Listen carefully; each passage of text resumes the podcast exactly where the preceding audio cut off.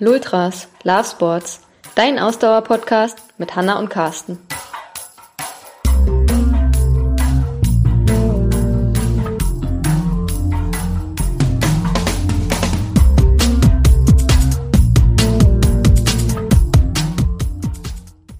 Folge 89, die Coaching-Zone. Heute mit der Frage Gadgets oder keine Gadgets?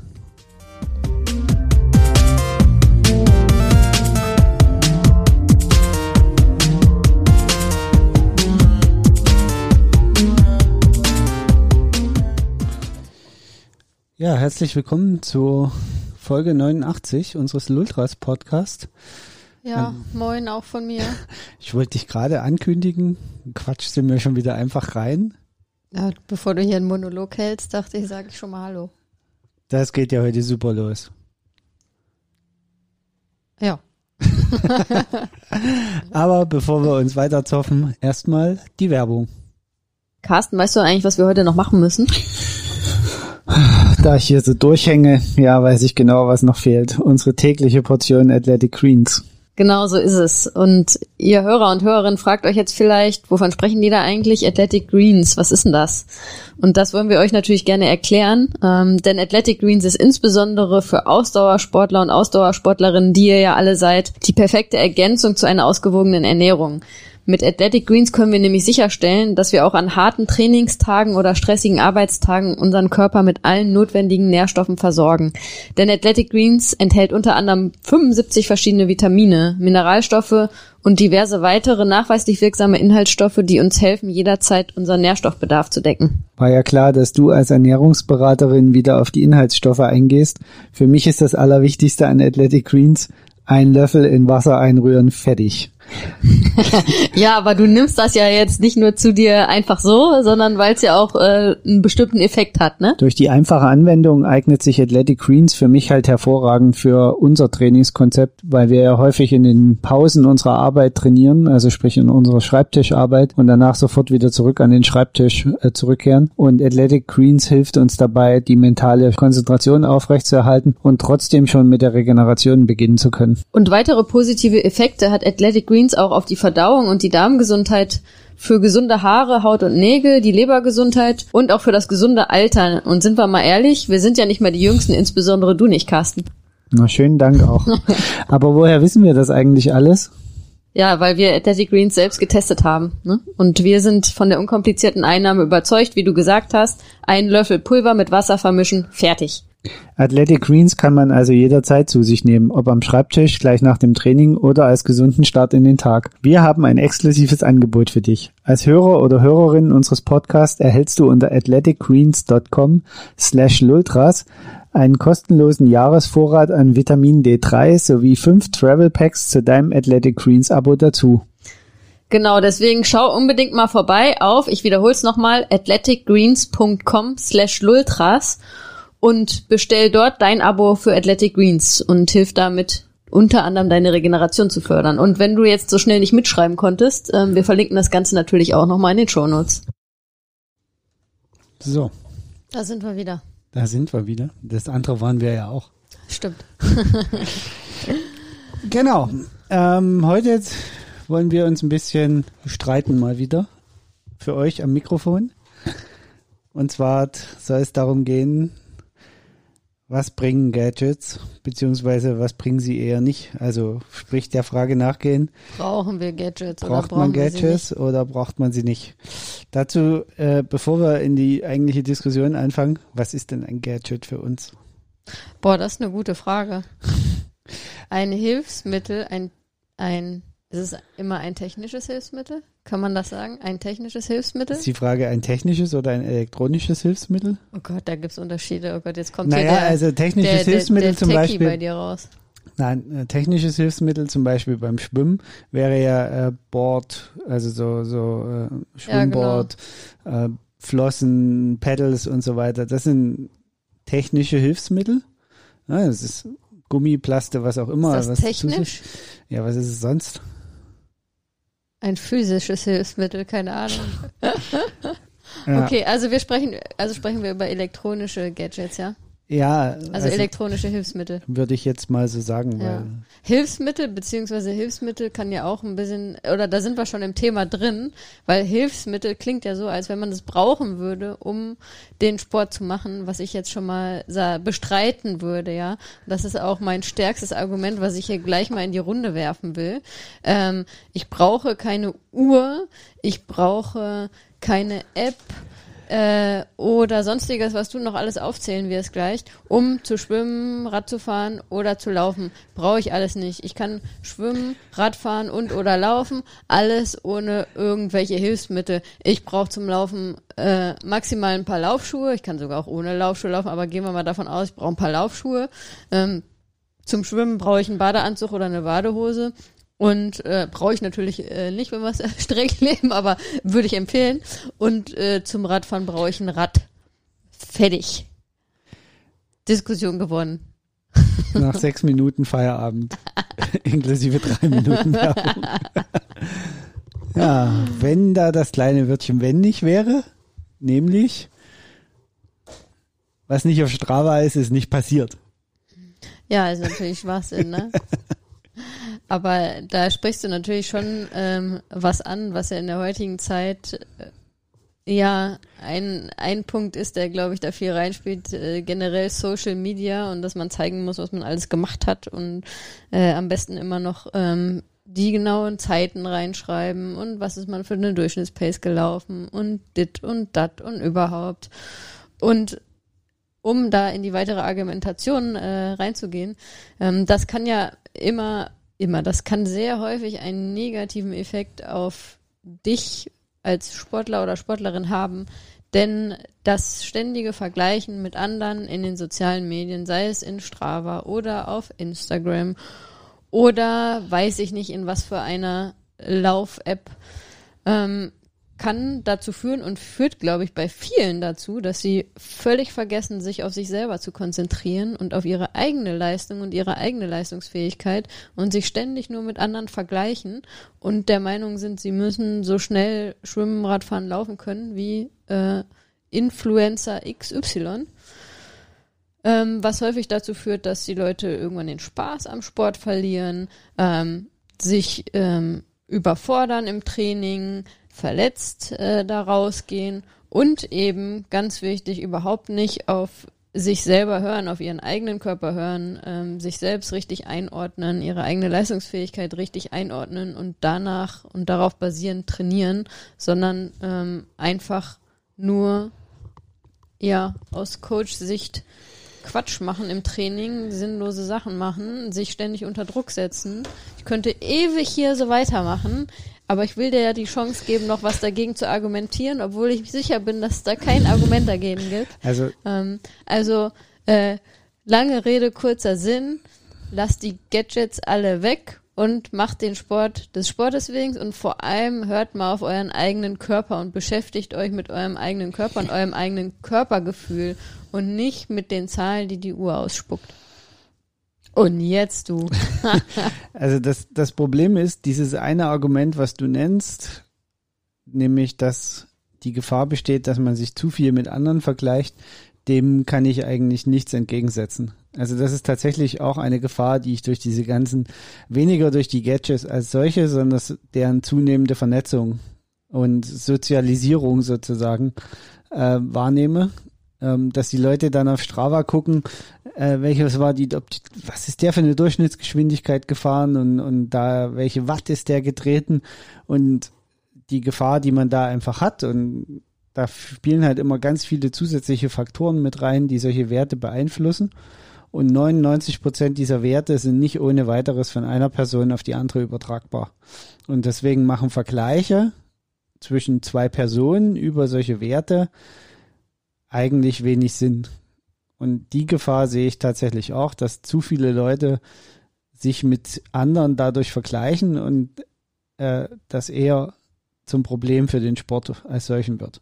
Also habe ich gewonnen, ja. Du Nein, hast ja gerade schon keine Argumentation mehr gegen mich. Jein, weil ich sehe natürlich auf der anderen Seite durch technische Hilfsmittel die Möglichkeit, A, das Training zu optimieren, also sich wirklich an so einem optimalen Trainingspunkt heranzuarbeiten Und B, natürlich auch, wenn wir jetzt mal im Triathlon bleiben, wo man drei Sportarten trainieren muss, äh, wo man dann eben auch mit technischen Hilfsmitteln, in dem Fall also vor allen Dingen elektronischen Hilfsmitteln, ähm, sich tatsächlich auch in jeder einzelnen Disziplin leichter tut, sie zu analysieren, zu bewerten und äh, sich da zu, zu verbessern. Das stelle ich jetzt mal in Frage. Du redest hier irgendwie von irgendwelchen elektronischen Hilfsmitteln, dann nenn mal konkrete Hilfsmittel. also zum, zum Beispiel, leisten. genau, also zum, vielleicht gehen wir die Sportarten einfach mal der Reihe nach durch, kurz, ähm, und, und nehmen uns jede, jede Einzeldisziplin mal vor. Ich glaube, dann wird es ein bisschen übersichtlicher. Also im Schwimmen haben wir ja zum einen die äh, Smart Watches, die es gibt, die heutzutage äh, neben dem der Strecke auch solche Sachen wie Zuglänge und Zugdauer und so Zeug errechnen können. Ähm, dazu kommt, es gibt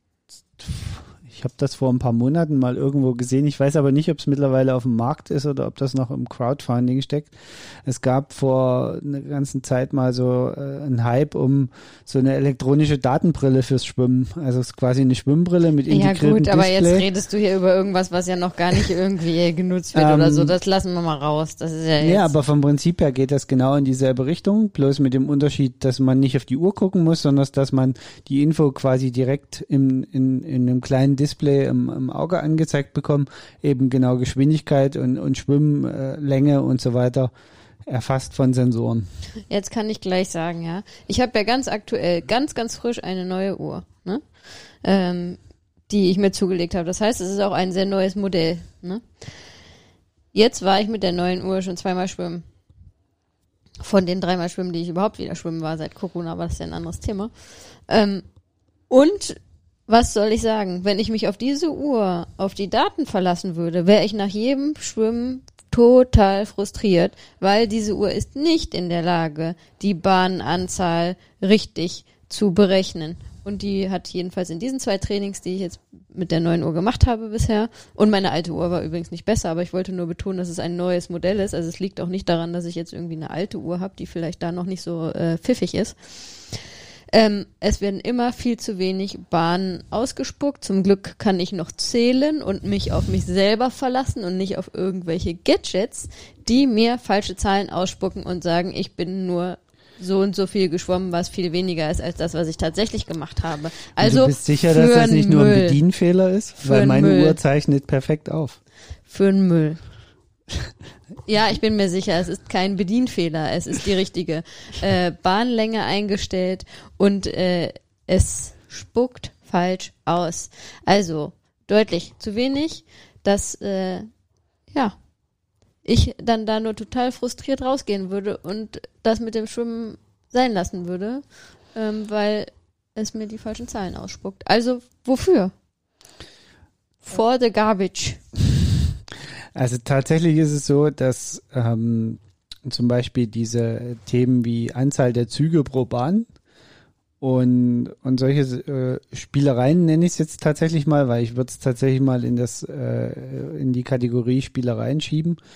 Ähm, die helfen dir, um bestimmte Technikübungen sauberer ausführen zu können oder sich noch mehr darauf konzentrieren zu können. Wenn du ja, zum aber Beispiel der sagst, kann mir ja noch nicht mal die richtige Bahnanzahl ausspucken, dann kann er mir auch nicht die richtige Anzahl an Zügen pro Bahn ausspucken, wenn, wir, wenn er schon nicht die richtige Bahnanzahl ausspucken kann.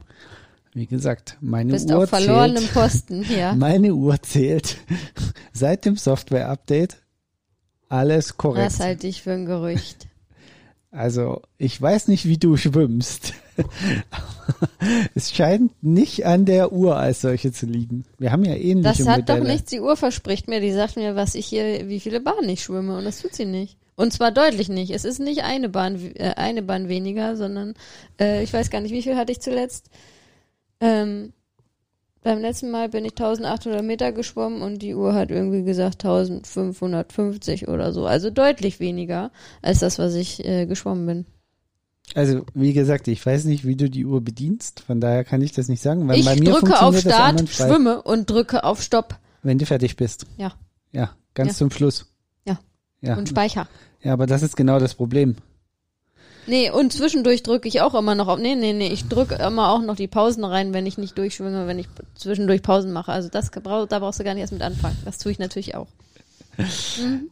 Ich, keine Ahnung. Wie gesagt, bei mir funktioniert sie. Und bei meiner alten Uhr hat das auch nicht funktioniert. Also, äh, liebe Hörer und Hörerinnen, ihr, ihr merkt hier, wir hier prallen Welten aufeinander. Ähm, gebt uns doch mal gerne Feedback, wie das bei euch ist, die von, von euch, die auch schwimmen. Ähm, wie sieht das denn bei euren, euren Uhren aus? Spucken die da die genaue äh, Länge aus, die ihr geschwommen seid im Schwimmbad, oder ist das auch so wie bei mir, dass das äh, nicht übereinstimmt, wenn ihr also, hoffentlich mitzählt und die, die bisher vielleicht nicht mitgezählt haben und sich immer gewundert haben, dass sie gedacht haben, ich bin doch eigentlich mehr geschwommen, als was die Uhr sagt, aber naja, ich vertraue ja blind irgendeiner blöden elektronischen ich, Technik. Ich weiß nicht. Äh, vielleicht solltet ihr mal mitzählen. Ähm, ist dir schon mal aufgefallen, dass bei einem Triathlon-Start, wenn der im Wasser stattfindet, die Leute dann immer im Wasser sind und dann die den Uhrenarm so leicht hochhalten Völlig aus dem Wasser, bescheuert. damit das GPS-Signal gefunden wird fürs Freiwasserschwimmen. Völlig bescheuert, weil beim Wettkampf, da muss ich ja die Distanz schwimmen. Das ist ja dann auch wurscht, was jetzt die Uhr ansagt. Ich muss ja da die Strecke schwimmen. Ich muss an den Bojen vorbeischwimmen. Aber, aber das ist genau der Punkt.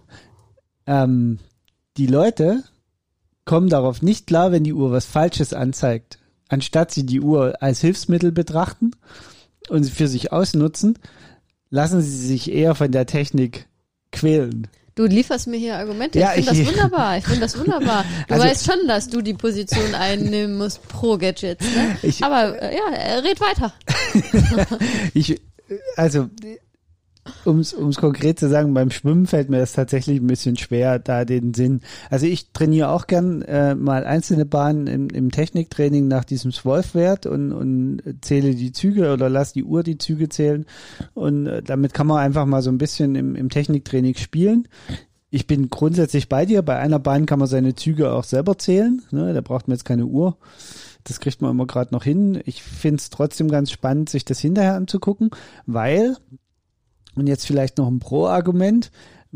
Nehmen wir mal an, die Uhr hat richtig gezählt oder sie zählt immer gleich falsch. Das wäre auch okay. Dann könntest du trotzdem dein subjektives Gefühl, was du immer hast, wenn du aus dem Wasser kommst, einfach mit Daten gegenchecken, ob das korrekt war oder nicht. Weil häufig ist es ja so, das hatten wir letzte Woche ja auch in einer Diskussion mit einer unserer Athletinnen, man fühlt eigentlich beim Schwimmen, fühlt sich das jedes Mal anders an. Selbst wenn du gleich schnell schwimmst, hast du einmal das Gefühl, heute war es leicht und einmal hast du das Gefühl, heute ging es total schwer. Und da finde ich, sind solche zusätzlichen Informationen und da jetzt halt wieder die Besonderheit auf dich selber bezogen zum Vergleichen von zwei Einheiten gut. Wie gesagt, immer aufpassen, nicht mit anderen vergleichen, immer nur mit sich selber gucken. Aber jetzt können wir natürlich auch schon die Diskussion anfangen, welche Uhren liefern das denn überhaupt, wie viele Züge man pro Bahn gemacht hat. Das also machen ja die, wahrscheinlich auch nicht die meisten Uhren, ne? Diese sauteuren Triathlon-Uhren, die mittlerweile der Durchschnittstriathlet auch trägt, die können das alle. So wie die, die ich jetzt habe, die aber nicht die richtigen Sachen ausspuckt. Ich sage jetzt bewusst nicht und irgendwann wird es wahrscheinlich kommen, welche Uhr ich habe, weil ich bin ja generell damit zufrieden und ich tatsächlich äh, ähm, notiere ich mir dann immer, was ich wirklich geschwommen bin, weil ich hab, ich betone es, ich kann noch zählen. Und äh, ähm, für alle Hörer und Hörerinnen, die treue treue Hörer und Hörerinnen dieses Podcasts sind, haben vielleicht schon mitgekriegt, ähm, ich zähle nicht zu den Top-Schwimmern äh, und Schwimmerinnen, im Gegenteil. Und vielleicht ähm, kannst du heißt, deswegen immer noch alles mitzählen, genau, weil es nicht so viele das Bahnen wollte ich gerade sagen. Ich kann auch immer noch gut mitzählen, weil so viele Bahnen wären es bei mir nicht. Nein, also wie gesagt, das, das ist halt so ein Punkt, wo ich sage, ja, da kann das Sinn machen, ne? Dass man einfach sagt, okay, ich schwimme jetzt meinetwegen jedes Mal im Training 100, 200 oder 400 Meter Test und hinterher gucke ich mir tatsächlich an, wie hat sich Geschwindigkeit verändert, wie haben sich die Züge verändert, wie hat sich die die äh, der Wolf-Wert äh, verändert, also das Verhältnis zwischen Zügen und Zeit. Ähm, zu einem Training, was ich irgendwann anders mal absolviert habe. Ähm, und, und das kann in meinen Augen schon Sinn machen. Aber, und da bin ich dann wieder ein Stück weit bei dir, natürlich muss man sich die Frage ernsthaft stellen, ab welchem Level macht das Sinn? Ich glaube, wir sind uns auch einig, dass wenn wir auf die drei Disziplinen des Triathlon gucken, Dass das Schwimmen die Disziplin ist, wo wirklich jetzt Gadgets am, am wenigsten ähm, wichtig sind, Ja. sagen wir mal so. Also Oder? wo ich zum Beispiel überhaupt nichts von halte, weil äh, ich dafür die Datengrundlage zu gering halte, ist das Thema äh, Herzfrequenzmessung beim Schwimmen. Also die Tabellen, die es gibt, beziehen sich alle meines Wissens nach eher auf Profischwimmer.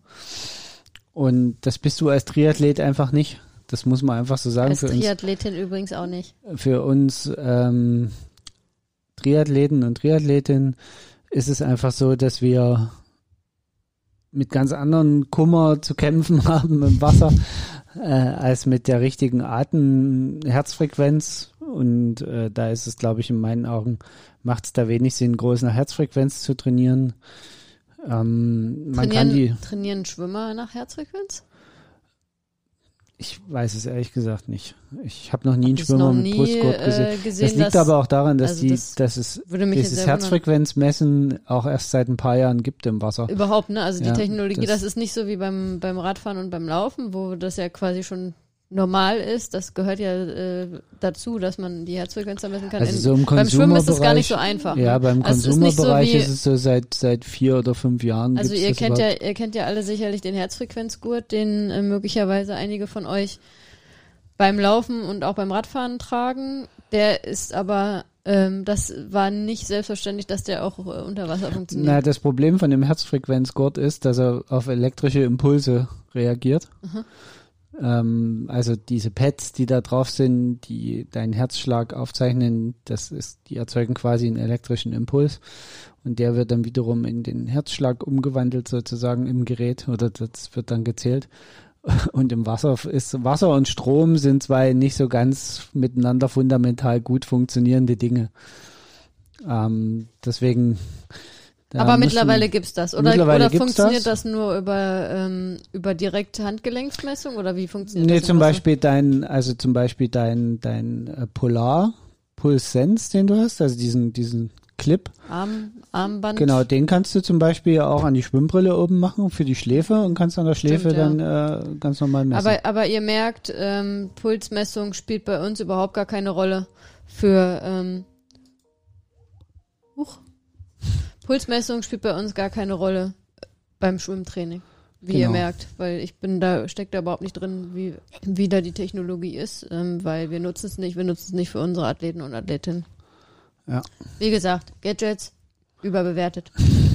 Nein, also beim Schwimmen tatsächlich, ähm, wie gesagt, ich finde das mit den Zwölfwerten und, und äh, äh, Zuglängen und so weiter, das finde ich ganz spannend.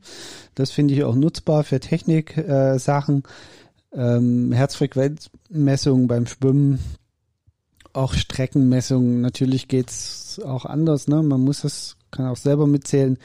Da wäre ich sogar grundsätzlich, würde ich da ein Stück weit in deine Richtung tendieren. Schwimmen geht auch ohne Uhr.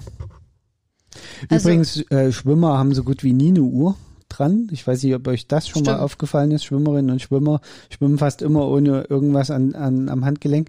Deswegen gibt's ja immer noch in den Schwimmbädern diese Die meistens vier Zeiger haben Rundumläufe, die farbig sind. Danke, dass du wieder ein Argument lieferst. Aber also auch das selbst ist ein wenn ihr auf Gadget. die Zeit also auch gucken das ist müsst, ein elektronisches Gadget. Ah, nee, da, also, also nee, nicht die, die alte Uhr, die da oben im Schwimmbad hängt, die gehört mir ja nicht selber. Die kriege ich ja dazu, wenn ich das Schwimmticket buche. Ja, also aber- nee, nee, nee. Nee, also so fangen wir jetzt gar nicht. Uhr. Also so fangen wir jetzt gar nicht hier an. Ne? Das ist ja jetzt hier, du begibst dich da jetzt ja auf ein Niveau, das ist ja ganz arm, wenn du so schon argumentieren musst. Also, ähm, aber es ist aber, ein aber ich habe nochmal eine Frage, was ja interessant sein könnte beim Schwimmen und dazu ähm, gibt's ja sicherlich noch nichts, zumindest habe ich das noch nie gehört, dass man irgendwie, gibt's da irgendein Bestreben, dass man dass man vom Atem her was messen kann, weil das wäre ja zum Beispiel was, was interessant wäre, dass man die Atemtechnik und wie die Atmung funktioniert beim Schwimmen, weil das ist, glaube ich, was, was bei vielen auch ein Punkt ist, der durchaus, ähm, wo es durchaus noch Potenzial gibt, das zu, ver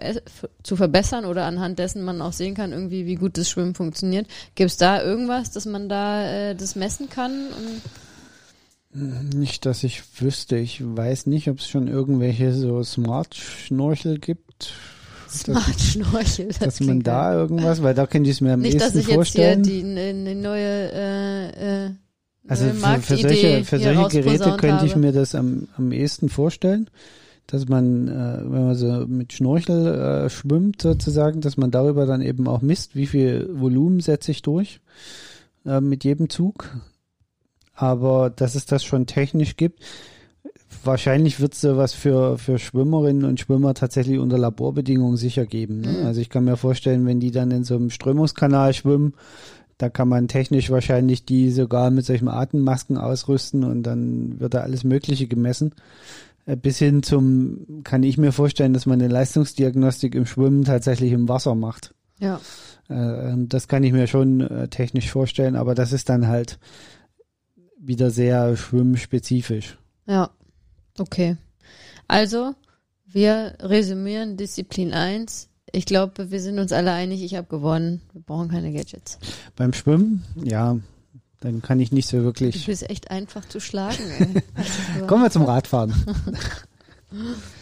Beim Radfahren. Ja, beim Radfahren braucht man natürlich das Rad, ne? Also du, ich, ich, ich, Ja, denk, ich nehme an, du fängst jetzt nicht an zu argumentieren wie bei der Uhr, die oben im Schwimmbad hängt, dass das Rad ja ein elektronisches Gadget ist und dass du deshalb gewonnen hast in der Diskussion ums Radfahren. Also das werden wir ja bitte Apropos nicht. elektronisches Gadget beim Radfahren, elektronische Schaltung.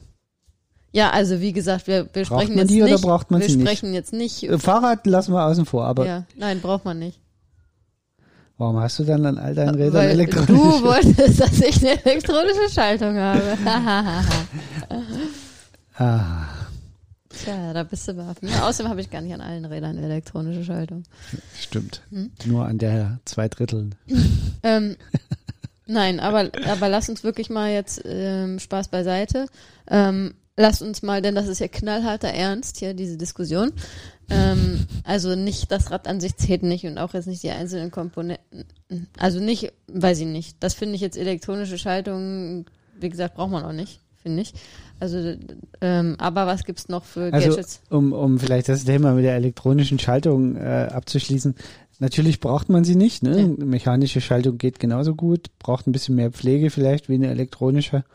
Ähm, und elektronische hat schon auch ihre Daseinsberechtigung im, im, im höherpreisigen Segmenten, weil sie einfach so ein paar Vorteile hat, die man einfach mit der mechanischen Schaltung nicht mehr hinbekommt. Aber, und, und da bin ich bei dir, man braucht sie nicht wirklich, um jetzt den Sport auszuüben. Sie hat so ein paar angenehme Nebeneffekte, die sie mitbringt. Zum Beispiel, dass ich an mehreren Stellen am Rad schalten kann und dass ich also sehr viel mehr Freiheiten habe und, und mehr, sehr viel mehr Möglichkeiten habe. Das ist meistens so, wenn ich Elektronik mit einbaue, ne, dass, dass ich mir da versuche, was äh, zu machen.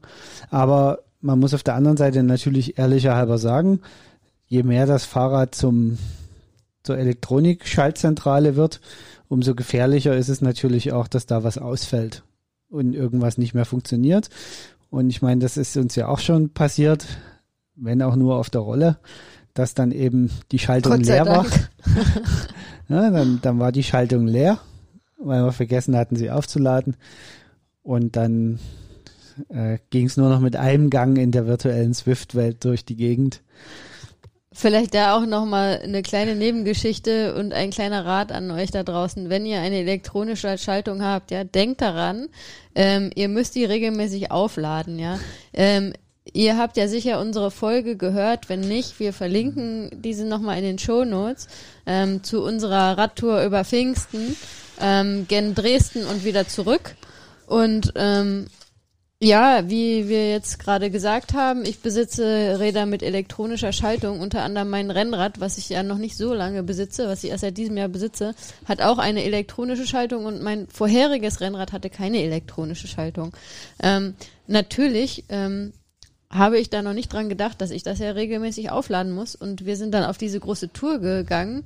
Ähm, ohne dass ich dieses Rad vorher aufgeladen habe. Das ist nicht empfehlenswert. Es ist alles gut gegangen. Also ich kann jetzt hier nicht die lustige Geschichte erzählen, dass wir mitten, oder vielleicht auch nicht so lustige Geschichte, dass wir mitten in Brandenburg irgendwo am Arsch der Welt im Wald stehen geblieben sind und meine Schaltung, also es fährt ja trotzdem weiter, aber ähm, die Schaltung dann ähm, leer war. Ähm, aber ich hoffe, ich habe das gelernt fürs nächste Mal. Ich werde vor so größeren Touren das Rad, äh, die Schaltung äh, aufladen, damit ich sicher gehe, dass da äh, die Batterie nicht leer ist oder wie auch immer man das nennt. Nicht, dass ich jetzt korrigiert werde hier Ähm, vom ich- technischen Experten. Nein, ähm, ich habe daraus eine andere äh, was anderes gezogen aus dieser Nummer, nämlich dass wir jetzt an zusätzlichen strategischen Punkten im Freundes- und Familienkreis die übrig oder vorhandenen seinen Ladegeräte verteilen ah. und die dann einfach dort platzieren, das so dass wir notfalls. Äh, das ist der erste Backup-Tipp, aber noch besser, einfach ladet eure Räder vorher auf. Ich habe es übrigens danach dann jetzt irgendwann getan. Es war aber auch noch nicht leer. Ähm, aber genau, wenn also, ihr eine okay. elektronische Schaltung komm habt. Mal, komm das mal. ist aber schon ein gutes Argument gegen eine elektronische Schaltung übrigens, wo wir wieder, wenn wir wieder zum Thema kommen wollen. Ähm, die muss man aufladen, da muss man dran denken, wie soll das denn gehen? Also, also das ist tatsächlich ein, ein, Thema und ja. dem, das ist auch ein Argument, das kann ich tatsächlich bei keinem der Sachen äh, wegschieben. Elektronik braucht Strom und Strom muss verfügbar sein. Das ist einfach ein Fakt. Und äh, wenn man zum Beispiel darüber nachdenkt, eine sehr lange Radtour zu machen, äh, ich denke jetzt nicht mal an, an jetzt so uns mit unseren Rennradtouren, aber wenn man jetzt so Bikepacking oder so denkt, dann sollte man sich das schon genau überlegen, ob man äh, mit einem elektronischen System das macht. Äh, so sehr ich zum Beispiel diese SRAM-Funkschaltung mag, weil ich, ich finde die einfach ziemlich cool, auch die Art und Weise, wie die funktionieren. Aber wenn ich mir dann überlege, dass ich irgendwo in, in der Walachei. Ich wollte gerade sagen, ich meine, Bikepacking macht man ja in der Regel jetzt auch nicht von krasser Zivilisation zu krasser Zivilisation, sondern eher so im Grünen und äh, da, wo nichts ist äh, und wo dann auch nicht die Möglichkeit ist, ähm, das Ganze aufzuladen. Genau, also von daher, das, das kann ich dann schon, da sollte man sich vorher Gedanken machen. Aber kommen wir mal vielleicht zu den anderen elektronischen Helferleinen, die es beim Rad so gibt. Ja, also natürlich äh, der Radcomputer heutzutage via GPS häufig.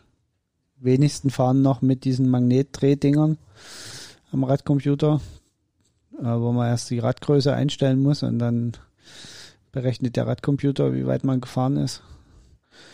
Ähm, die meisten Systeme fahren heute mit GPS oder die Handy als Navigationslösung. Sogar sieht man immer mehr, selbst an, an super aerodynamischen Rennrädern. Ähm, dann Wattmesssystem. Natürlich auch wieder Herzfrequenzmessung. Das sind eigentlich so die drei großen Komponenten. Dazu kommen zunehmend noch äh, smarte Technologien, was Licht angeht. Ähm, Licht als solches braucht man natürlich. Wenn man in die Dunkelheit reinfährt, beziehungsweise äh, wir fahren tatsächlich auch tagsüber immer mit Licht, zumindest mit Rücklicht. Ähm, ich finde es einfach besser, wenn das so ein bisschen blinkt und leuchtet. Ich weiß, in Deutschland sind die Blinklichter verboten. Ich wollte gerade sagen, das ist mir was ehrlich gesagt redest total du hier? Egal. Also bitte, Gott, konzentriere dich mal wieder auf die anderen Sachen. ähm, aber zum Beispiel um das Thema Rücklicht noch abzuschließen, ich habe ja so ein Garmin-Radar.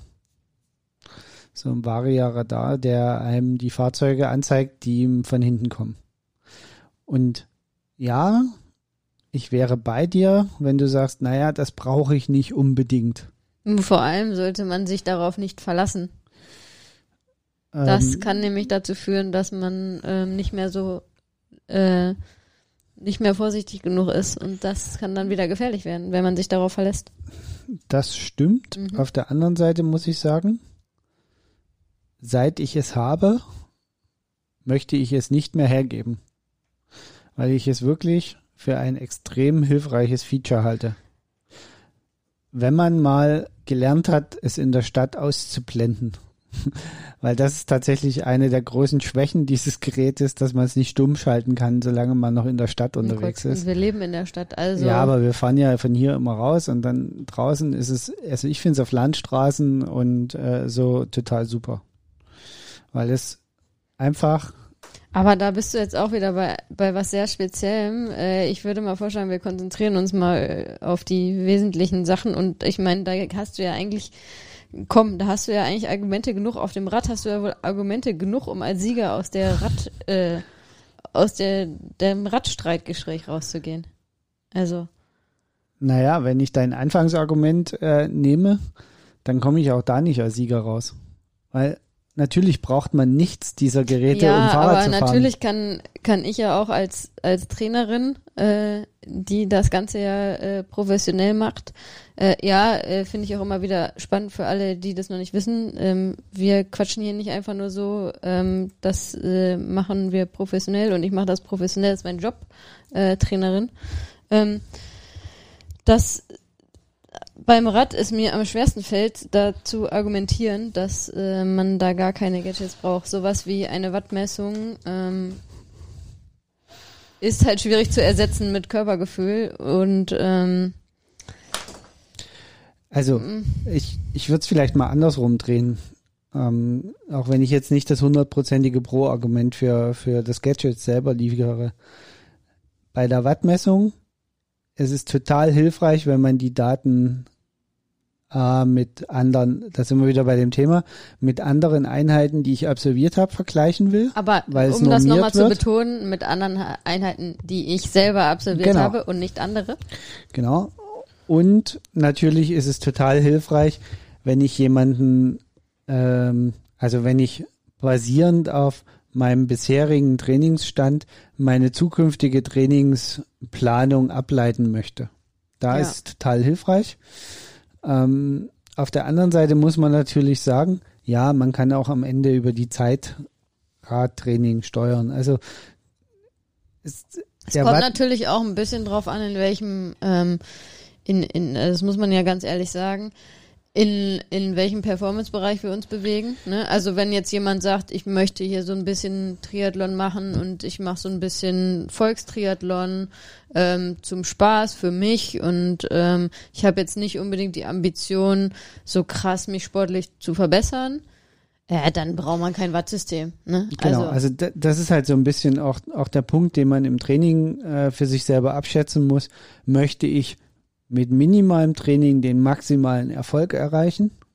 Dann können viele dieser Gadgets Sinn machen. Unter anderem das Wattmesssystem ist dann definitiv ein, ein Thema, an, Also mit dem man sich ich finde, das beschäftigen kommt jetzt sollte. gerade ein bisschen komisch rüber mit dem minimalen Na, Training. mal. also du meinst mit effizienten Training, ja? Würde ich eher sagen. Genau, mit minimalem Trainingsaufwand äh, maximalen Trainingserfolg tatsächlich. Also sprich eben nicht, ich fahre noch mal eine halbe Stunde zusätzlich zeitlich, einfach damit ich sicher bin, dass ich genug gemacht habe, sondern dass, dass mir die Uhr wirklich oder das, das Wattmesssystem wirklich sagt, okay, also heute war ich im optimalen Bereich, ich habe genau den Punkt getroffen, ähm, den, den ich mir vorgenommen habe. Und da können solche Gadgets der definitiv hilfreich sein. Und wenn man jetzt sagt, Und naja, ich meine, ich mache das eh Ja. eher, um, um regelmäßig Sport zu treiben und das ist dann der nee, geht noch nicht mal um regelmäßig. Sport. Also selbst Leute, die Wettkämpfe machen, aber wirklich, sag ich mal, ne, Volkstriathlon, das ist ja das richtige, ne?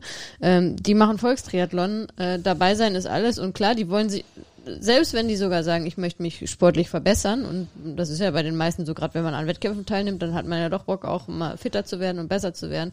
Aber, aber trotzdem, wenn es nur darum geht, irgendwie jedes Jahr so seine zwei, drei Volkstriathlons zu machen, da Spaß zu haben und fitter zu werden, auch da braucht man nicht unbedingt ein Wattmesssystem. Genau, also es das wär, es wollte wär ich gerade sagen.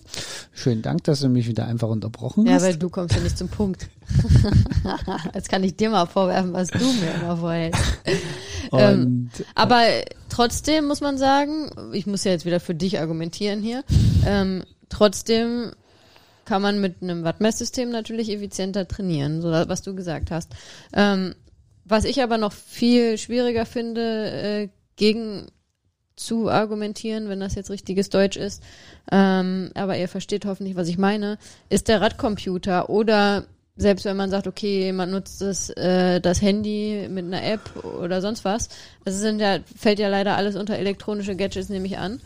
Ähm, Gerade wenn man draußen unterwegs ist und irgendwelche Touren planen will, ähm, da fällt es mir als moderner Mensch doch schwer, ähm, zu argumentieren und zu sagen, ja, ihr müsst euch das vorher auf der Karte angucken und dann holt ihr im Zweifelsfall die Papierkarte raus und äh, schaut, also das natürlich. ja, wobei da jetzt äh, zerlege ich zwar dein, dein positives Argument für mich ein bisschen, äh, aber wenn man wenn man äh, mal ganz ehrlich ist, 80 Prozent der Zeit fährt man bekannte Strecken.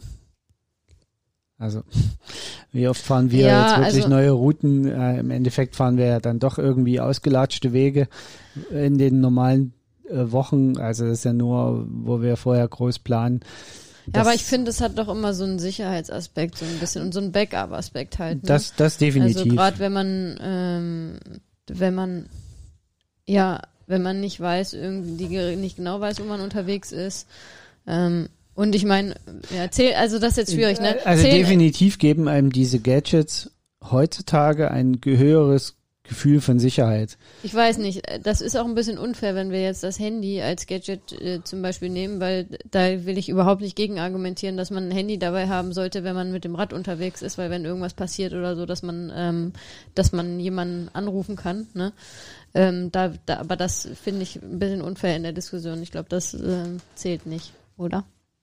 Weil das ist ja jetzt nicht für, also das, das ist ja nicht für das Radfahren an sich jetzt irgendwie das, Gadget unbedingt, sondern Das Thema könnte man jetzt halt über alle Sachen hinweg, ne? Genau. Also diese Diskussion erlebe ich Aber zum Beispiel ja- ja in, in Fahrradforen auch regelmäßig, dass die Leute sagen, ja, ich, ich habe da absichtlich nichts dabei, wenn ich unterwegs bin. Also ja, aber außer, das ist halt außer vielleicht die Krankenversicherungskarte. Und Ja, das ist ja immerhin auch noch was, aber äh, ich kann nur jedem empfehlen, das Handy immer dabei zu haben, weil wenn einfach was ist, dann äh, Also könnt ihr im Zweifelsfall die, nun den Notruf anrufen. Ich, ich äh, sehe das genauso. Äh, ob das dann funktioniert, ist eine ganz andere äh, Sache. Ne? Wenn Und das ist einfach so, Unfall dass involviert dann, bist, dann jetzt könnte natürlich jeder sagen, ja, aber dann musst du beim Laufen auch immer das Handy mit dabei haben, wo ich es nicht jetzt unbedingt empfehlen würde. Das ist aber einfach was anderes, ja. Das muss man einfach sagen, das muss man ganz klar sagen. Wenn man im Straßenverkehr mit dem Rad unterwegs ist, ist einfach, das birgt immer eine gewisse Gefahr und das kann man nicht vergleichen mit jemandem, der jetzt durch den Wald läuft. Ne? Ja, So. und, und man muss ehrlich aber sagen, mit dem Rad bewegst du dich in der Regel doch weiter weg von zu Hause. Genau. Wie äh, jetzt, selbst wenn du jetzt sagst, ich fahre in den Wald zum Laufen, dann fährst du vielleicht erst sogar dahin mit dem Auto, dann ist ja der Referenzpunkt nicht mehr dein Zuhause, sondern ist das Auto. Ähm, auch da ist die Distanz einfach nicht so groß, wie wenn du jetzt, wie wir hier, so eine 100 Kilometer Runde fährst, ne, und dann bist du so 50, 60 Kilometer von zu Hause weg. Äh, Im schlimmsten Fall. Und wir alle, ihr wisst ja alle, dass wir in, in Berlin äh, gehostet sind sozusagen, also leben. Da, wenn du da nach Brandenburg ein ganzes Stück rausfährst, da ist halt irgendwann auch nichts mehr. Ja. Ähm, auch da können wir nur auf unsere Tour verweisen. Gut, im Zweifelsfall könntet ihr jetzt natürlich sagen, wir haben gut zugehört bei eurem Podcast über, über unsere Pfingstradtour, die wir, wie gesagt, verlinken in den Shownotes. Ähm, und da hattet ihr kein Netz, wo ihr wart. ja, das kann natürlich auch passieren. Aber äh, wir hoffen doch, dass in den meisten Fällen in Deutschland, egal wo man ist, dass man zumindest den Notruf anrufen kann. Gut, also ähm, okay, äh, Handy lassen wir mal außen Genau, vor. bin lass uns doch dir. mal auf die Sachen, die auf jetzt, das konzentrieren. die jetzt also wir haben angeblich gesagt, okay, helfen, um besser ähm, zu performen. Genau, wir haben jetzt gesagt, okay, Radcomputer ist vielleicht auch nicht so verkehrt, einfach um sich dieses Zeit- und ähm, Distanzproblem zu entledigen. Trittfrequenzsensor braucht man. Du stellst mir die Frage, Ja. weil ich muss ja argumentieren, dass man den nicht braucht. Ja. Dann liefern wir mal ein Argument, dass man ihn nicht braucht. Hm. ja, das finde ich tatsächlich auch schwierig. Und ich will ja jetzt nicht hier, wie gesagt, mich als Coach irgendwie selbst verleumden, weil ich finde äh, Trittfrequenzsensor Sensor durchaus sinnvoll. Also tatsächlich ist es auch da wieder so. Ähm, es macht Sinn, wenn man sich weiterentwickeln will, ist das ein sinnvolles Feature.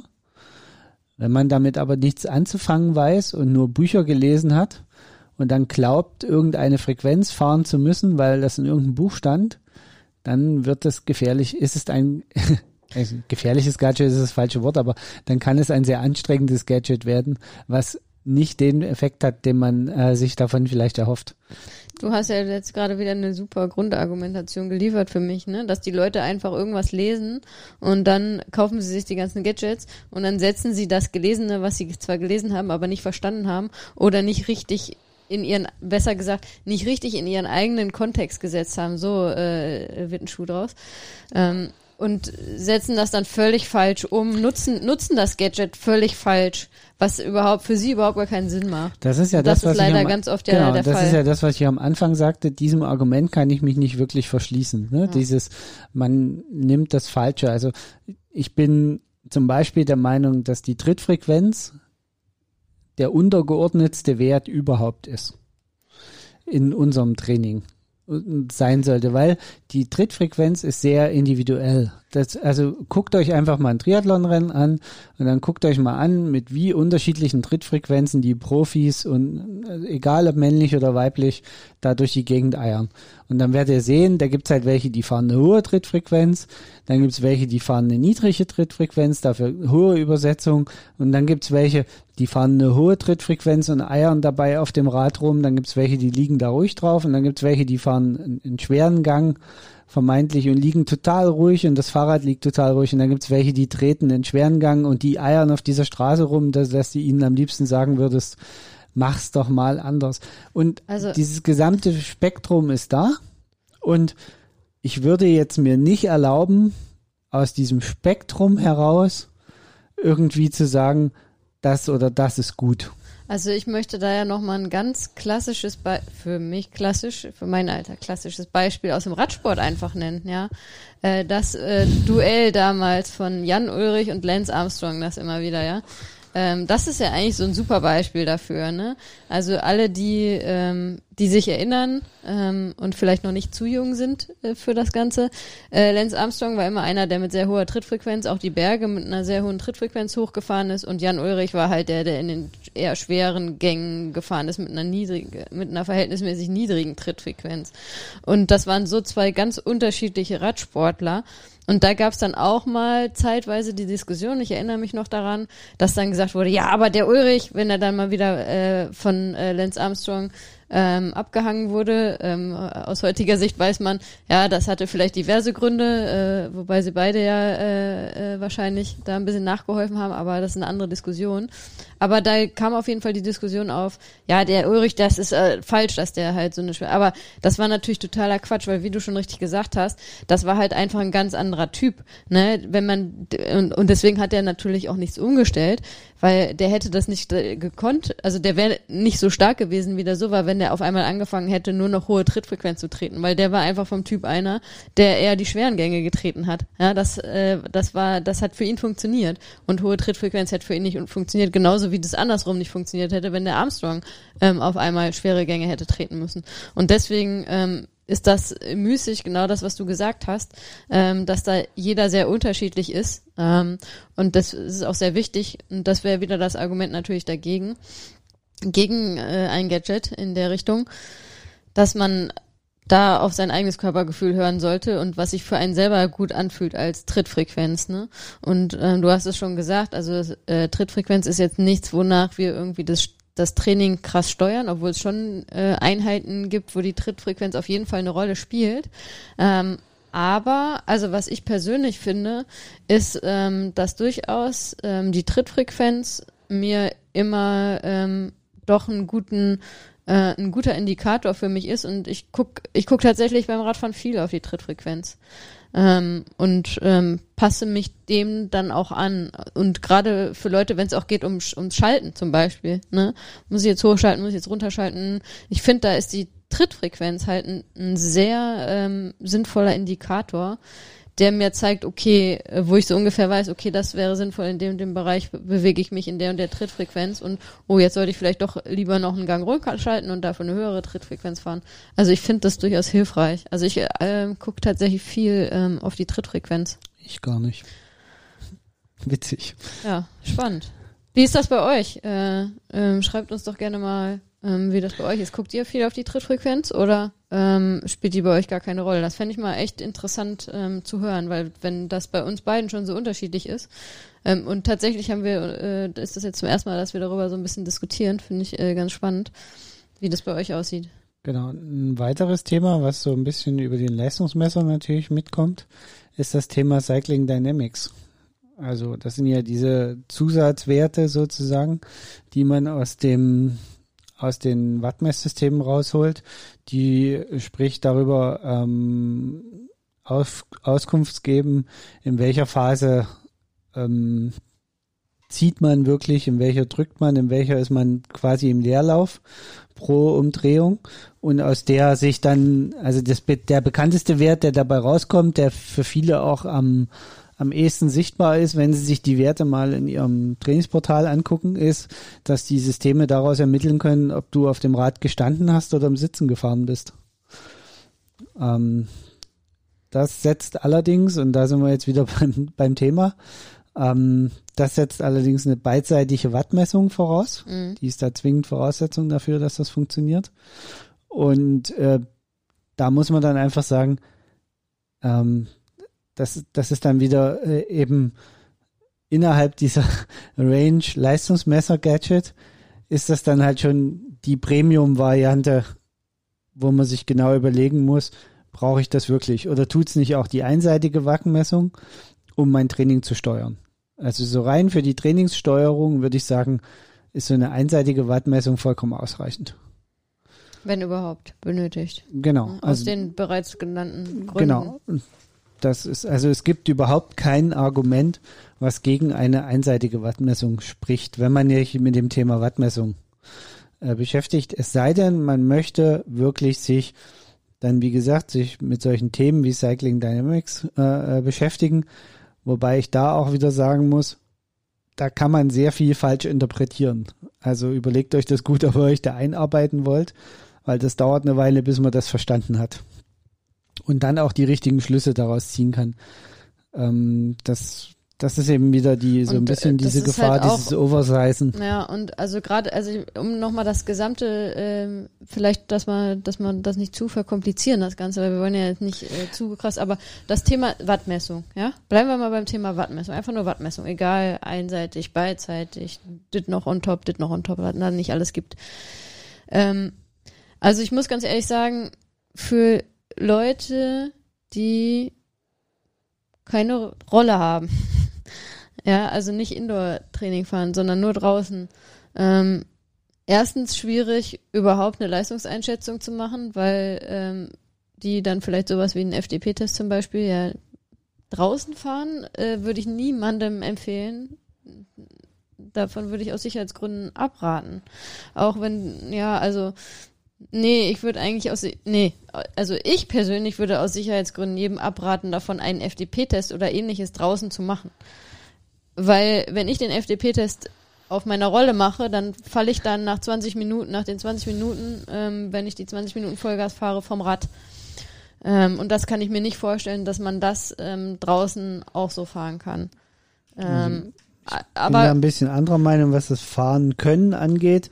Aber ein FDP, ein FDP-Test, äh, ein FDP-Test ist ein Labortest, genau. der auch immer unter Laborbedingungen stattfinden sollte, weitestgehend. Okay, man könnte sagen, den kann man ja auch extern irgendwo machen, ne? Aber ich will eigentlich darauf hinaus, wenn ihr jetzt draußen trainiert ähm, und jetzt nur draußen Ausfahrten macht und jetzt kein spezifisches Intervalltraining macht, ja, ähm, wie das auch bei einigen Athleten und Athletinnen tatsächlich aktuell der Fall ist, deswegen denke ich da gerade drüber nach, die ich trainiere, ähm, wo es erstmal nur darum geht, so ein bisschen Grundlage äh, auf dem Rad zu trainieren, ähm, dann schreibe ich einigen da auch jetzt nicht unbedingt Wattwerte rein und auch ich selber, wenn ich selber eine, eine Ausfahrt mache und gerade eine längere Ausfahrt, ähm, orientiere ich mich während der Fahrt nicht an den Wattwerten, überhaupt nicht. Ich mache das zwar im Nachhinein und gucke im Nachhinein zur Auswertung des Trainings, okay, in welchen Wattbereichen habe ich mich bewegt, was war meine Durchschnitts, was mein, war meine Normalized Power. Ähm, das mache ich durchaus, aber für das Training an sich nutze ich diesen Wattwert nicht. Ich nur. Also tatsächlich fahre ich nach Wattwerten. Also ich fahre ja viel bei uns im Wind und äh, muss ja dann quasi auch die Das Geschwindigkeit ist so ein auch bisschen der Unterschied. festlegen. Also, also, also gut, ich will nicht leugnen, ab und zu gucke ich schon auch auf den Wattwert. Ne?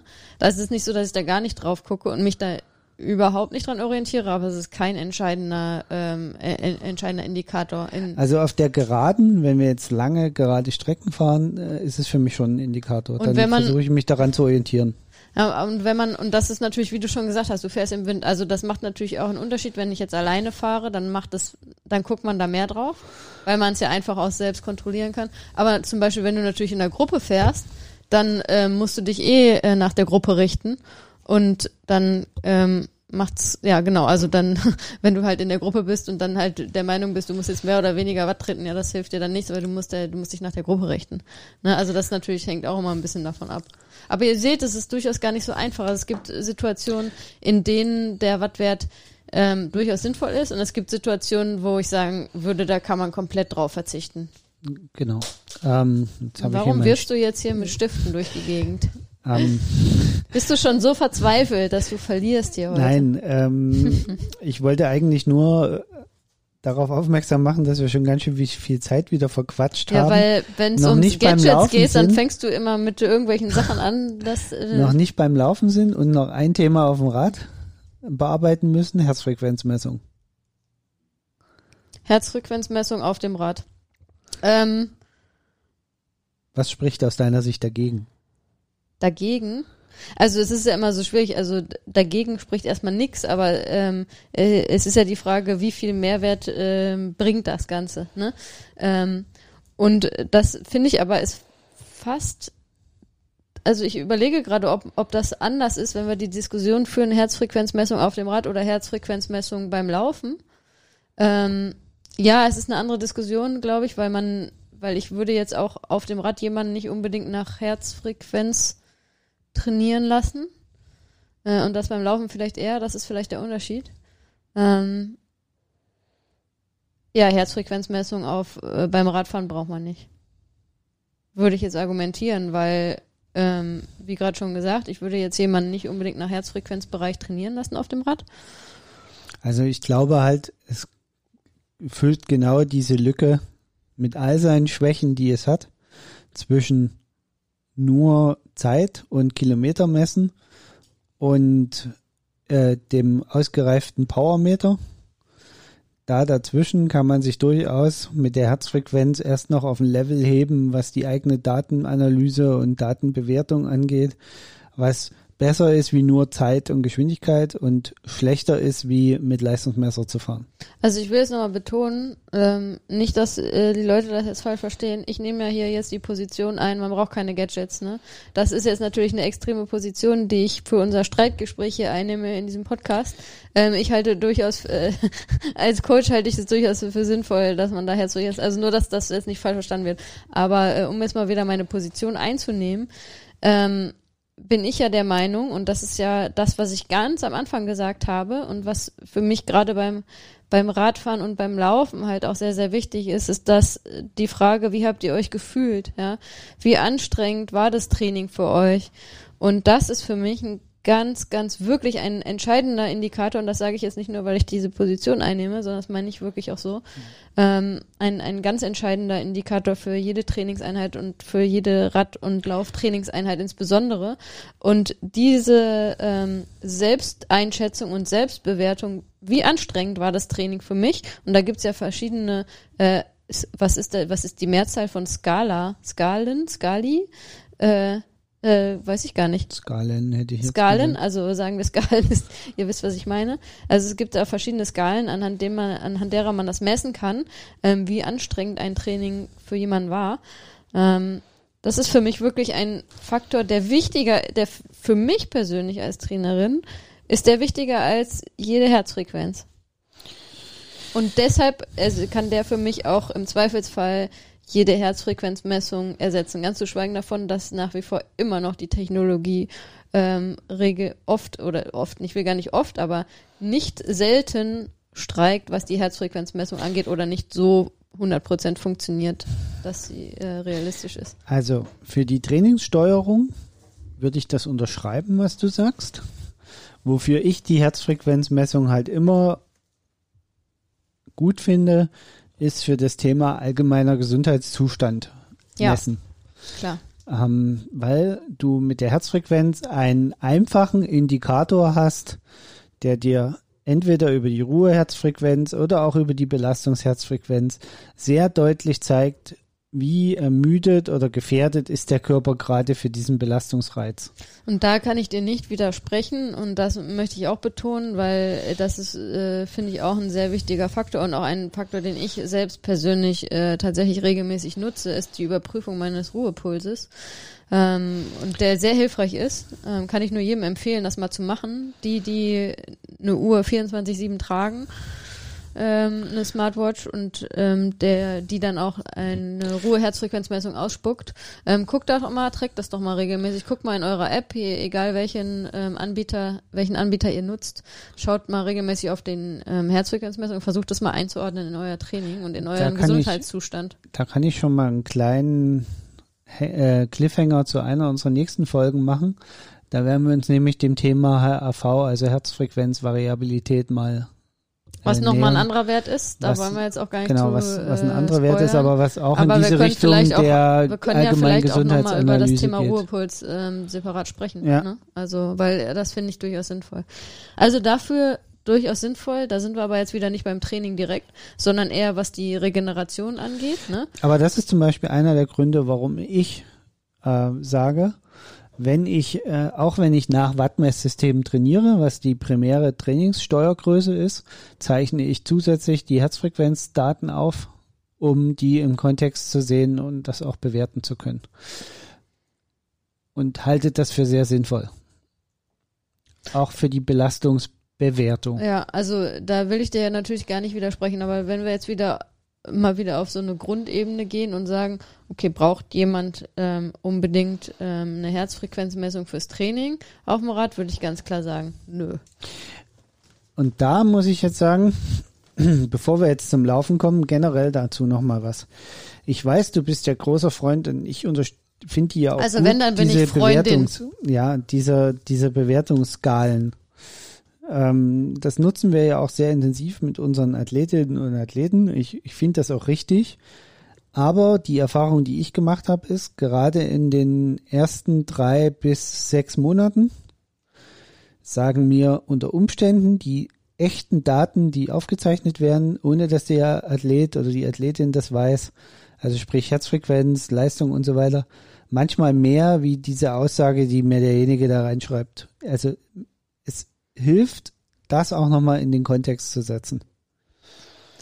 Ja, das stimmt auf jeden Fall. Weil gerade diese Einschätzung, diese Selbsteinschätzung, und das ist eigentlich das Erschreckende und das spricht im Endeffekt eigentlich komplett gegen Gadgets, muss ich ganz ehrlich sagen, weil diese Selbsteinschätzung, die haben die wenigsten, wenn sie zu uns kommen. Also diese Fähigkeit, genau, also sich richtig selber das, einzuschätzen. Das wollte ich jetzt auch nochmal sagen. Also wichtig bei der Selbsteinschätzung ist tatsächlich, dass, äh, also für mich jetzt als, als Coach ist es tatsächlich am Anfang, äh, wenn ein neuer Athlet oder eine neue Athletin zu mir kommt, ähm, die Selbsteinschätzung zu erklären, die Skala zu erklären und das in den Kontext zu setzen. Weil ähm, weil tatsächlich das äh, von einigen missinterpretiert wird am Anfang. Und wenn ich dann sehe, bei ein, äh, zwei, drei Einheiten gucke ich äh, dann, okay, das äh, kommt mir irgendwie schleierhaft vor. Das ist jetzt nicht der Bereich, der gefühlte Bereich, in dem derjenige oder diejenige trainieren sollte. Und dann frage ich da nochmal nach und spreche nochmal und dann oft äh, merkt man, ja, okay, die haben allein schon diese Skala ähm, so ein bisschen fehlinterpretiert für sich. Das heißt, es ist ganz, ganz wichtig, diese, welche Skala man auch immer benutzt, die äh, zu erklären und einzuordnen äh, für die Athleten und genau. Athletinnen, dass sie die auch verstehen. Ne? Weil wenn ich sage, äh, okay, ich habe jetzt als Beispiel, ich habe jetzt die Skala von eins bis zehn. Ähm, 1 fühlt sich an wie Spaziergang unterwegs sein und zehn ist Kotzgrenze. So. Ne? also äh, das, dann solltet ihr nicht jede Trainingseinheit äh, ähm, auf eine Eins haben. Ähm, und auch wenn eine bisschen intensivere Trainingseinheit dann geplant ist, sollte die jetzt nicht eine 2 oder eine 3 sein. Wo ich dann aber gleichzeitig sehe, weil da ist aber irgendwie ein Durchschnittspuls von 180. Das kann jetzt irgendwie nicht richtig sein. Also das ist natürlich ganz wichtig. Äh, da, da gebe ich dir recht, dass äh, die Athleten und Athletinnen auch die Skala verstehen und auch äh, dann auch in dem Kontext dann sich selbst richtig einschätzen können. Und viele müssen das lernen, tatsächlich auch, diese Selbsteinschätzung erstmal richtig zu lernen. Aber da bin ich dann wieder in meiner Argumentation. Das ist so wichtig, auch für jedes Training, ähm, dass äh, es dann umso wichtiger das, wäre, nicht mit Gadgets sich auf Gadgets zu verlassen, ja, aber das, sondern das ist eben eher der Punkt. auf das eigene ich, Gefühl. Ich wäre dann eher dabei zu sagen, äh, dreh die Uhr weg, pack sie dir in die Trikottasche, aber lass sie mitlaufen. Ja, also So, für mich als Coach auf jeden Fall kann Genau. ich ja nicht, kann ich ja nicht, äh, kann ich ja jetzt nicht verneinen als Coach, ne? Äh, weil da, für mich ist das dann perfekt, weil ich will, dass derjenige auf sich selbst hört, auf sein eigenes Gefühl, aber kriegt gleichzeitig die Daten aus der Uhr noch perfekt, ne? Besser geht nicht. Genau. So, das ist also der das, optimale das Fall. wäre, äh, wäre dann eigentlich der, das, das Optimum. Äh, kommen wir nochmal zu, zum Laufen zum Abschluss. Ganz kurz, versuchen es kurz zu halten, weil ich glaube, wir haben jetzt echt schon ganz schön viel. Ja, also da vielleicht erstmal das, was wo wir, worüber wir gerade schon gesprochen haben, Thema Herzfrequenz. Ne? Also da ist beim Laufen durchaus ja ähm, g- gibt's glaube ich immer noch viele Empfehlungen und das machen viele auch, die nach Herzfrequenz trainieren, was ich auch durchaus äh, für einige Leute als sinnvoll erachte. Ähm, wir haben jetzt könnte man natürlich auch sagen, Old Style, man hält zwischendurch mal an, macht dann hier den Selbst, die Selbstmessung, kann man natürlich auch, ne? Ähm, auch da muss ich wieder als moderner Mensch ehrlicherweise gestehen, ähm, wieso sollte ich das ähm, selbst messen, wenn ich das irgendwie mit der Technologie heute einfach abdecken kann und dafür vor allem nicht stehen bleiben muss, sondern dauerhaften Wert habe und nicht nur einen einzelnen Wert zwischendurch. Genau. Ähm, aber Okay, dann was gibt's denn noch außer Herzfrequenz? Wattmessung zum Beispiel beim Wattmessung Laufen ist ja der noch. heißeste Scheiß, äh, habe ich so das Gefühl äh, im Moment. Also Ähm. kann ich, würde ich jetzt so nicht unterschreiben, weil es gibt genau drei Anbieter, die äh, in dem Markt überhaupt aktiv sind. Es Ja, gibt also einen, ich hab das einen mit Gefühl- Vorreiterrolle und, Ja. und zwei, die auch was anbieten, aber Also, ich- also mit heißesten Scheiß meinte ich eigentlich eher, dass ich das Gefühl habe, dass das so in der Läufer-Community gerade so ein bisschen der Trend ist, dass äh, viele sagen, oh naja, ja, cool, die Idee, die Idee ist ja ehrenhaft, ne? Also vom Prinzip Voll. her will man äh, beim Laufen genau dasselbe äh, erreichen wie beim Radfahren mit der Wattmessung. Man hat einen geländeunabhängigen Wert. Ne? Also du kannst bei, bei der Wattmessung auf dem Fahrrad dann sehr genau ähm, über zum Beispiel die Normalized Power am Ende ermitteln. Okay, mal unabhängig vom Wind, Wetter und, und Gelände, welche ähm, wie war mein Training wirklich? Und genau dasselbe versucht man halt beim Laufen, indem man sagt, okay, eigentlich möchten wir, um Einheiten miteinander zu vergleichen, solche Werte wie Wind und so eliminieren. Das geht aber nicht über die Herzfrequenz, sondern das geht eigentlich nur über Leistungsmessung, weil die Leistung eben die tatsächliche Arbeit repräsentiert und äh, damit ein direkter Wert ist. Auf der anderen Seite muss man natürlich sagen, beim Laufen gibt es heute keine Möglichkeit, Leistung wirklich zu messen. Es ist also alles nur ein berechneter Wert aus verschiedenen Faktoren. In der Regel ist äh, die Beschleunigung ein ganz entscheidender Wert, die dabei eine Rolle spielt. Und Leistung selber kann man noch nicht direkt messen. Also ich muss ja zugeben, ich habe auch äh, vereinzelt Athleten und Athletinnen, die ähm, auf eigenen Wunsch nach Watt trainieren beim Laufen. Also das geht durchaus, das kann man auch durchaus sinnvoll machen, auf jeden Fall. Und äh, das ist dann ja auch so ein bisschen Typsache. Das ist auch ganz, ganz wichtig, ne? Ähm, weil es gibt halt Leute, die sagen, nee, das, das taugt mir irgendwie, das, äh, ähm, da, Ich damit fühle ich mich nichts, gut. ich habe ne? überhaupt nichts gegen Wattmessung genau. beim Laufen. Aber wir sind ja jetzt bei der Frage, ist das unbedingt notwendig? Und da ähm, auf bei dem aktuellen Stand der Technologie würde ich sagen, nope. Wie gesagt, ich Auch da ähm, natürlich als Coach ist wieder, es spuckt wieder äh, zusätzliche Werte aus und es äh, normalisiert halt mein Training. Es gibt mir die Möglichkeit, mein Training zu vereinheitlichen. Ja. Und, und da ist es auf jeden Fall in meinen Augen hilfreich. Gerade wenn, wenn wir wieder bei dem Thema sind, ich möchte ähm, optimiert trainieren, also Ja. wirklich am optimalen Punkt trainieren, da kann sowas hilfreich sein. Aber natürlich bin ich grundsätzlich bei dir, ich, man braucht es nicht unbedingt, um ein vernünftiges Training zu absolvieren. Ja. Es gibt ja noch einen zusätzlichen Thema bei dem ganzen Laufen. Also es gibt auch bei da, ja, es gibt auch beim Laufen ja dieses äh, Run, Running Dynamics quasi, also sprich die äh, das, der Quotient aus aus Bodenkontaktzeit, Schrittlänge und ähm, horizontaler Bewegung, also die ähm, Systeme, die Wattmessungen machen, können das auch alles ermitteln und teilweise können das eben auch die Uhren beziehungsweise einige Herzfrequenzsensoren können das. Nicht alle, muss man dazu sagen. Also nicht jeder Herzfrequenzsensor äh, ist in der Lage, auch gleichzeitig äh, umfangreiche Running Dynamics Daten zu ermitteln. Also das sind schon die hochpreisigeren Sachen. Auch da hat man wieder, muss man halt einfach wieder für sich selber sagen, okay, es gibt da einfach mehrere Stufen des Gadgets-Einstiegs oder der Gadget-Nutzung ähm, und solche Running Dynamics Sachen sind dann schon das High-End, äh, was, was Aber geht. auch da ist die Frage zu stellen, okay, jetzt erstmal ne, generell natürlich in den Raum gestellt, wer nutzt das wirklich? Und dann nochmal auf eine höhere Ebene zu gehen. was bringt's? Nutzen, nutzen die Profis das? Ja, Ja.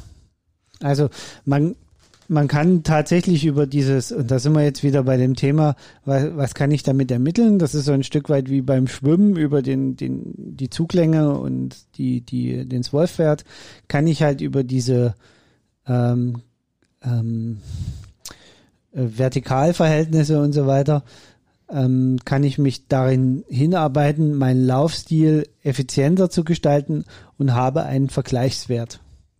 Ich kann das rein optisch natürlich ein Stück weit machen. Also bei vielen Menschen reicht völlig, also zum Beispiel, wenn ich mich im Spiegel angucke, weiß ich genau, wo äh, die Ineffizienz bei mir ist. Da brauche ich eigentlich keine, keine Running Dynamics Daten dazu. Das, das sieht man bei mir. Genau, da sind wir nämlich schon beim Thema. Ne? Und ähm, das, das ist halt was, was für Profis, die halt schon einen sehr optimierten Laufstil haben, nochmal Daten liefern kann, um nochmal Kleinigkeiten rauszufinden, an denen die vielleicht so beim mit dem normalen Auge nicht sichtbar sind, ähm, die man aber dadurch halt rauskriegt, ne? Wo man sagen muss, okay, für den ähm, Amateurathleten, den Durchschnittsamateurathleten ist sowas notwendig, braucht man sowas?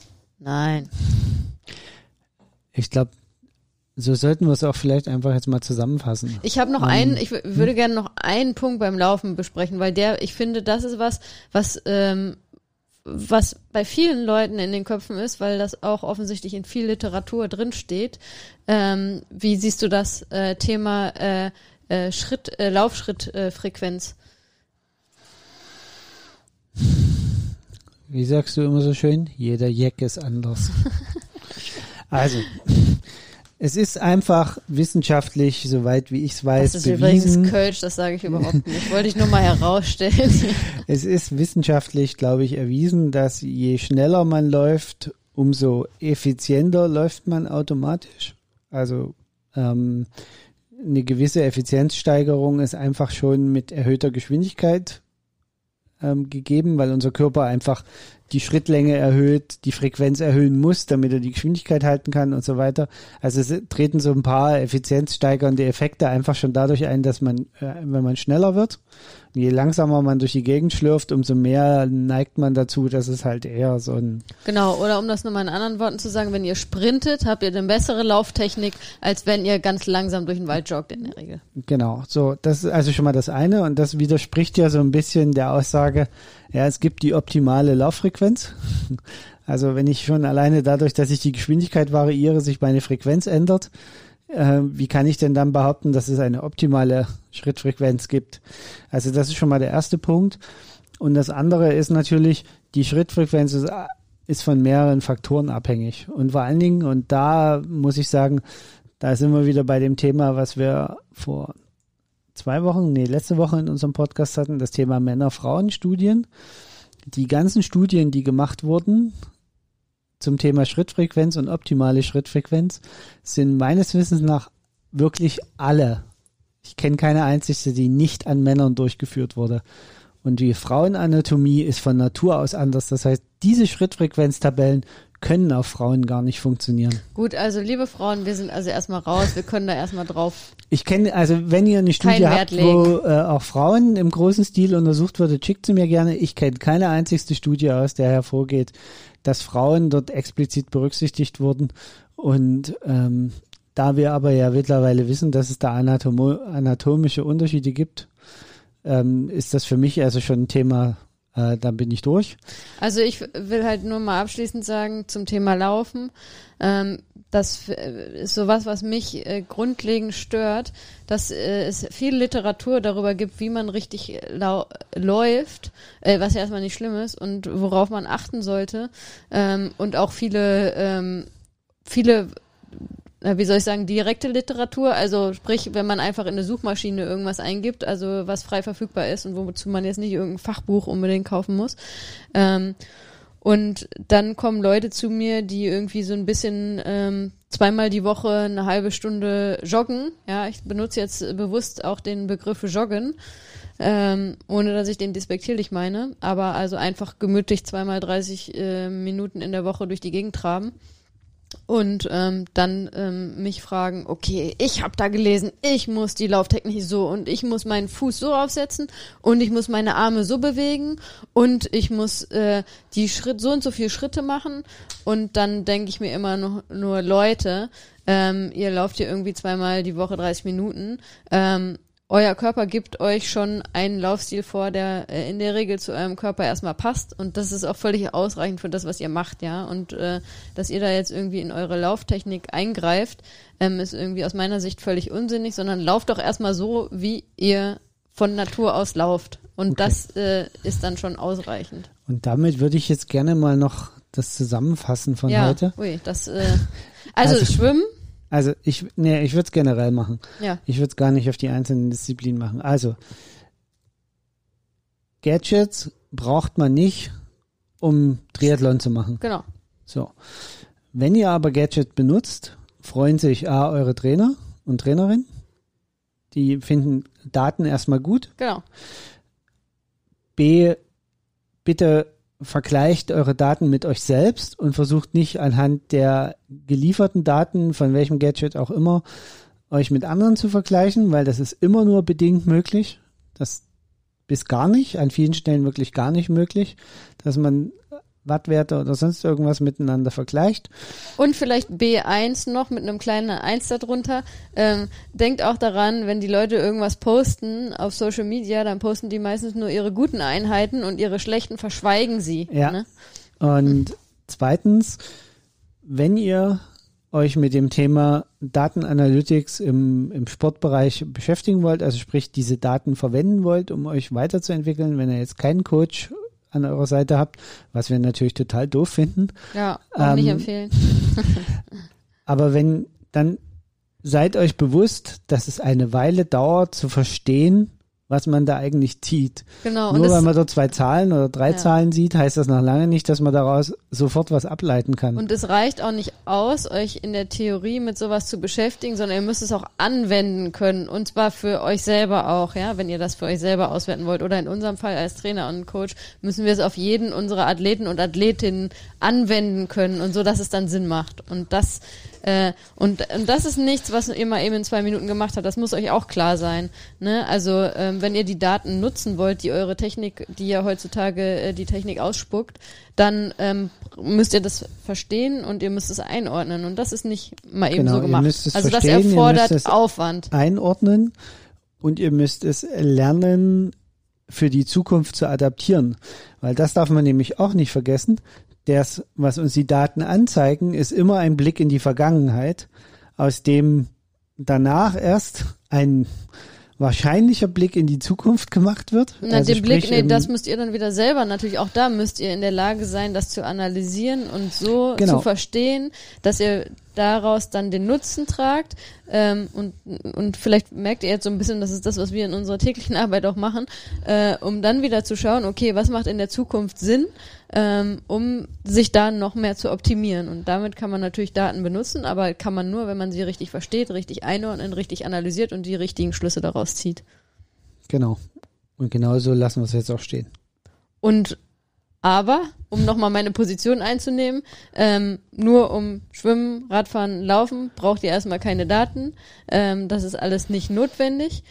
Und äh, es ist äh, ein schönes Extra und für uns als Coaches ist, es, ist jeder jede Gebt die zusätzliche Daten, Daten. ich will sie haben. Genau, äh, give it to me, baby. Aber am Ende auch äh, muss ich immer sagen, die Selbsteinschätzung und das habe ich jetzt, doch das möchte ich nochmal betonen, weil das haben wir beim Thema Laufen jetzt gar nicht mehr auch. Ähm, also für mich ist es auch ganz wichtig, dass ihr ein eigenes Körpergefühl gerade beim Laufen habt, ähm, ne, dass ihr spürt, okay, ich laufe jetzt und dass ihr das Gefühl dafür gewinnt, okay, wenn ich jetzt laufe, weiß ich, ich laufe in ungefähr der Pace XY, ja, dass ihr nicht ständig auf die Uhr gucken müsst.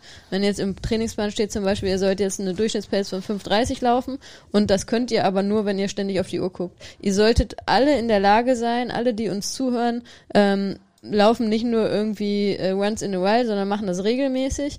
Ähm, ihr solltet alle in der Lage sein zu spüren, wann eure Pace eine 530er Pace ist. Also ungefähr, natürlich nicht auf die Sekunde genau, aber ungefähr solltet ihr in der Lage sein, das zu spüren. Und das verlernen und haben halt ganz viele Leute verlernt oder noch nie gelernt, das zu spüren, weil sie halt nur noch mit äh, Gadgets arbeiten und äh, sich nur noch auf Zahlen verlassen und überhaupt nicht mehr auf ihr eigenes Körpergefühl. Und das ist für mich halt ein ganz wichtiger Punkt zu sagen, hey, Gadgets sind schön und gut, wie wir betont haben. Ähm, Gerade für, für uns Coaches sind die toll, um, um Sachen auswerten zu können, um Sachen auch einordnen zu können. Ähm, aber ähm, mir ist es am Ende, wenn es darauf ankommt, viel wichtiger, dass ihr erstmal euch selbst einordnen könnt an, anhand eures Körpergefühls und anhand und das ist äh, grundlegender wichtiger erstmal, als dass ihr die Zahlen habt. Die sind dann on top ähm, was, was weiterhilft, aber ihr solltet alle in der Lage sein, euch selbst einordnen zu können anhand des eigenen Körpergefühls. Genau. Also, ich habe gewonnen, würde ich sagen. Niemals. Ich liebe meine Daten. Was sagt ihr? Äh, schreibt uns doch mal, wer hat gewonnen in der heutigen Diskussion äh, die Seite No Gadgets oder die Seite Gadgets. Ähm, ja, um ehrlich zu sein, würde ich wahrscheinlich sagen, wir treffen uns wieder irgendwo in der Mitte, wie das meistens der Fall ist. Meistens ist der Mittelweg äh, der sinnvollste. Ähm, und damit sind wir für heute raus. Ciao, ciao.